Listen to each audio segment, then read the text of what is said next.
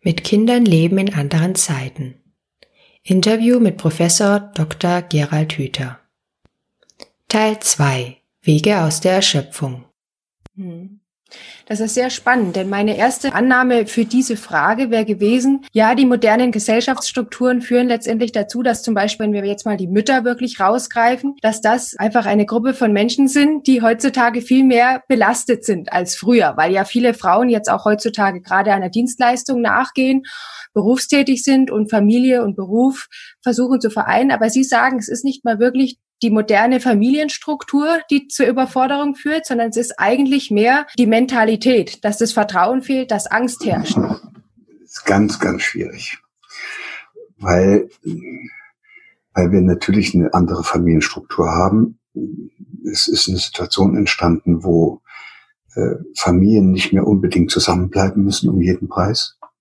Mhm. Frauen sind auch abgesichert einigermaßen jedenfalls und können deshalb den Mann einfach rausschmeißen, wenn das nicht mehr läuft. Und, äh, und Männer sind im Augenblick in einer ganz schwierigen Situation, weil die gewissermaßen ihre alten Männerrollen und Männerbilder verloren haben, die noch ihre Großväter hatten. Und, und deshalb herrscht da bei den Männern eine ziemliche Orientierungslosigkeit. Und mhm. das ist natürlich alles schon eine Gemengelage, die nicht so grandios ist. Aber nochmal, also verglichen mit dem, was die äh, Frauen oder auch die damals völlig kaputten Familien nach dem Zweiten Weltkrieg in diesen 50er Jahren gemacht haben, ist das, was wir hier erleben, relativ lächerlich. Ja, die hatten oftmals, die hatten ja oftmals nicht mal ein Bett zum Schlafen. Also äh, vielleicht muss man auch die Frage nochmal etwas anders anfassen und muss sich fragen, ob wir denn überhaupt so viel arbeiten müssen. Und da heißt die Antwort dann immer ganz schnell, ja, wir brauchen das Geld.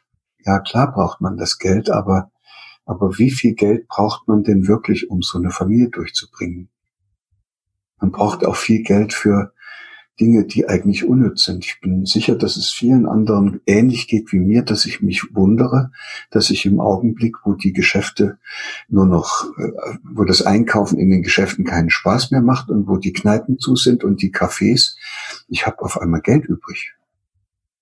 Das ist immer irgendwie weggegangen vorher. Ja. Das, aber das heißt das mit anderen Worten, das wäre nicht nötig gewesen.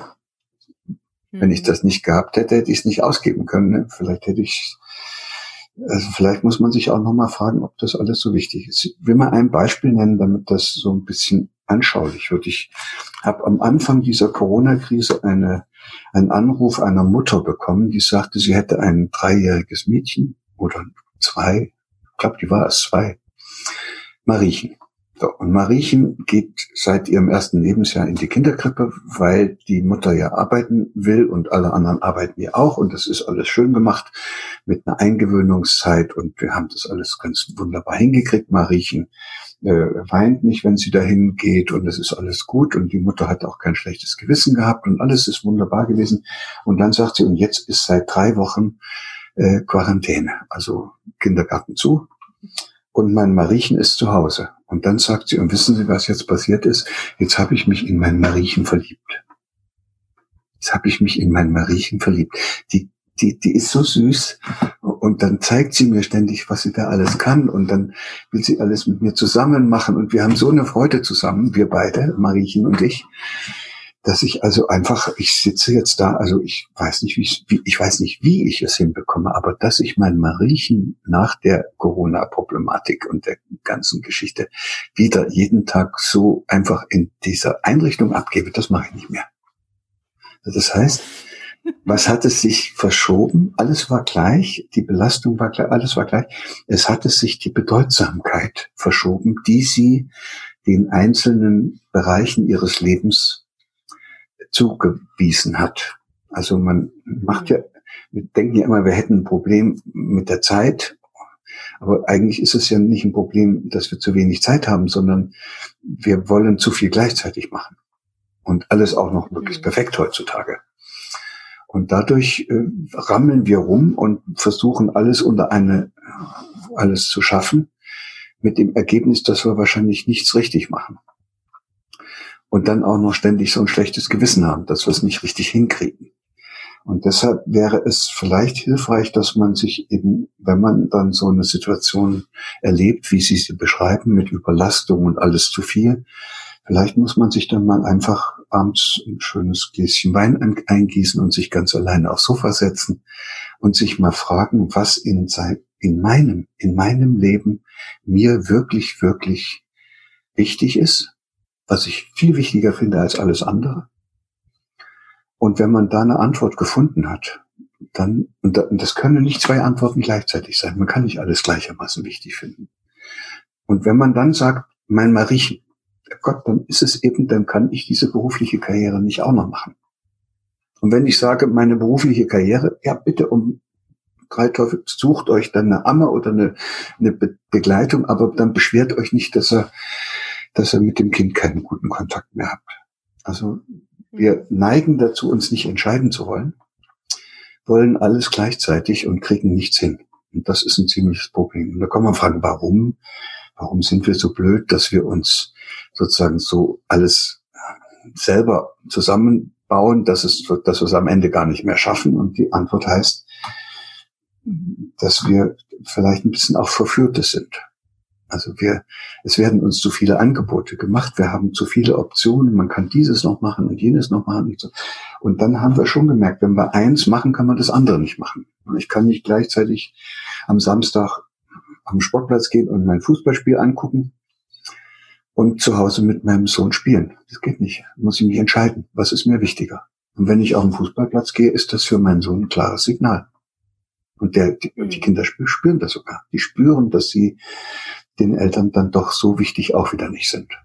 Das ist hart. Mhm. Und man selbst hat ein schlechtes Gewissen.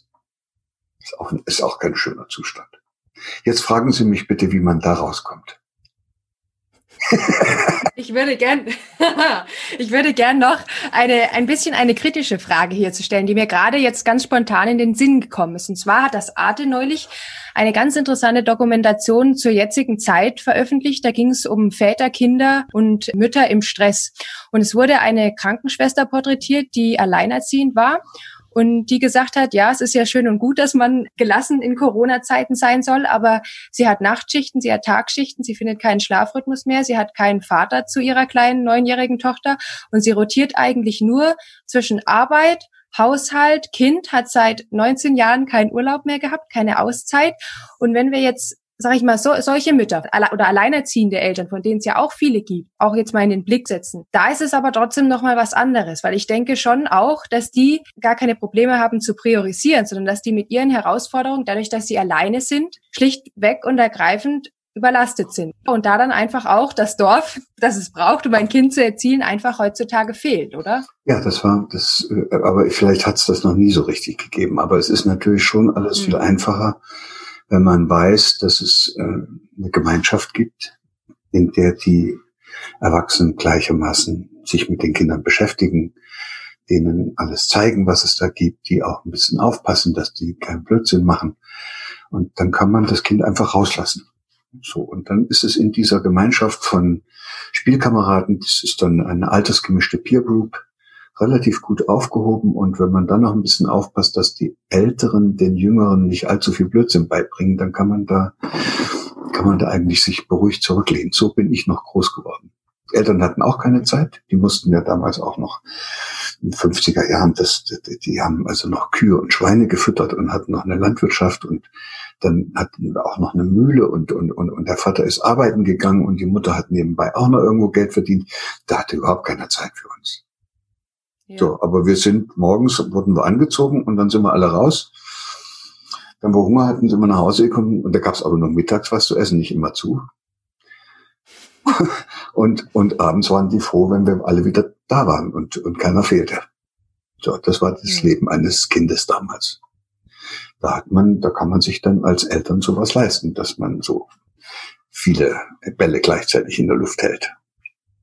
Hm. Das geht jetzt im Augenblick nicht mehr so gut, weil diese Gemeinschaften nicht da sind. Jetzt will ich aber doch mal auch äh, Ihnen schildern, dass es natürlich auch junge Leute gibt, die das erkannt haben Und die suchen eine, habe ich verschiedene solche besucht, Lebensgemeinschaft. Und in der Tat gibt es Lebensgemeinschaften, wo so 20, 30 Familien zusammenleben. Die haben ihr Geld zusammengeworfen, haben sich irgend so ein altes äh, Gebäude oder einen Bauernhof gekauft, machen da so eine, so eine Landwirtschaft und eine Gärtnerei. Die ganzen mhm. Kinder springen da alle wild umher. Und die sind, soweit ich das gesehen habe, es klappt nicht immer und es ist auch nicht so ganz einfach, aber, aber die machen einen sehr zufriedenen Eindruck. Aber denen geht sozusagen alles, was uns wichtig ist, vollkommen vorbei. Die sitzen da in ihrer Klitsche da und äh, aber machen sich ein schönes Leben. Die haben keinen Stress. Mhm. Und die helfen sich auch alle gegenseitig. Und irgendwie lösen sie auch ihre Konflikte anders. Und irgendwie sind sie auch nicht so furchtbar auf ihre Partner fixiert, dass das ganze Leben jetzt auf einmal davon abhängt, ob das mit dem klappt. Wenn das eben mit dem Partner nicht klappt, gehen sie zur Freundin und die machen sich dann auch ein schönes Leben. Und und dann entspannt sich das alles und dann werden auch die Partnerbeziehungen plötzlich nicht mehr so, so beladen. Ne? Da, da kann man freier miteinander umgehen und auf einmal sieht man, das klappt ja viel besser. Das, da bleibt man, da bleibt man zusammen, weil das Freude macht und nicht, weil man muss. Also mhm. das ist eine Möglichkeit. Und dann kenne ich auch viele junge Mütter, die einfach radikal für sich sagen, ich brauche ganz wenig Geld. Ich äh, mache, ich lebe ja. mit meinem Kind unter einfachsten Verhältnissen. Die kriegen dann Hartz IV oder irgend so eine Unterstützung und sagen mir, das ist mehr, als ich brauche. Mhm. Ja? Tauschen ihre Sachen miteinander, verleihen sich alles, helfen sich gegenseitig. So scheint es auch zu gehen. Vielleicht sind die mhm. Vorstellungen, die wir im Kopf haben, alle doch auch so ein bisschen eng so dass wir uns gar nicht was anderes vorstellen können.